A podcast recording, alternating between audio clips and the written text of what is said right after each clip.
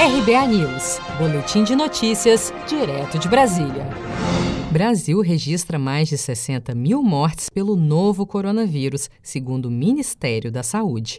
O balanço divulgado pelo Ministério da Saúde na noite desta quarta-feira, 1 de julho, registrou 1.038 óbitos e 46.712 novos casos em apenas 24 horas. O país tem ainda 561.255 pacientes em acompanhamento e 826.866 recuperados da Covid-19. Em São Paulo, moradores de regiões mais pobres, pessoas com menor escolaridade e negros estão entre os mais vulneráveis à contaminação pelo novo coronavírus no estado. A constatação faz parte dos resultados da segunda fase de uma pesquisa que monitora a prevalecência de infecções por Covid-19 na população com mais de 18 anos. A professora da Faculdade de Medicina da USP, Beatriz Tess, entende que a flexibilização no isolamento pode evidenciar essa desigualdade. A, nossa expectativa é que sim,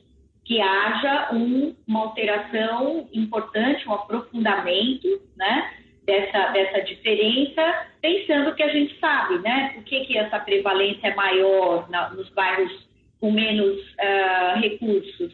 É porque eles se expõem mais.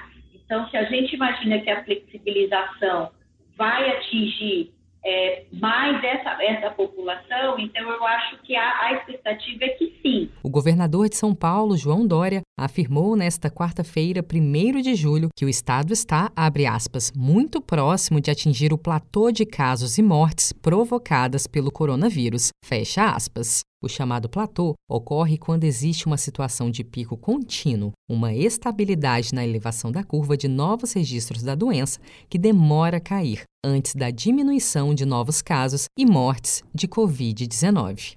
Se você quer começar a investir de um jeito fácil e sem riscos, faça uma poupança no Sicredi.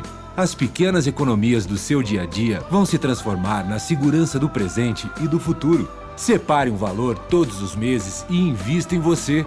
Poupe com o Sicredi, pois gente que coopera cresce.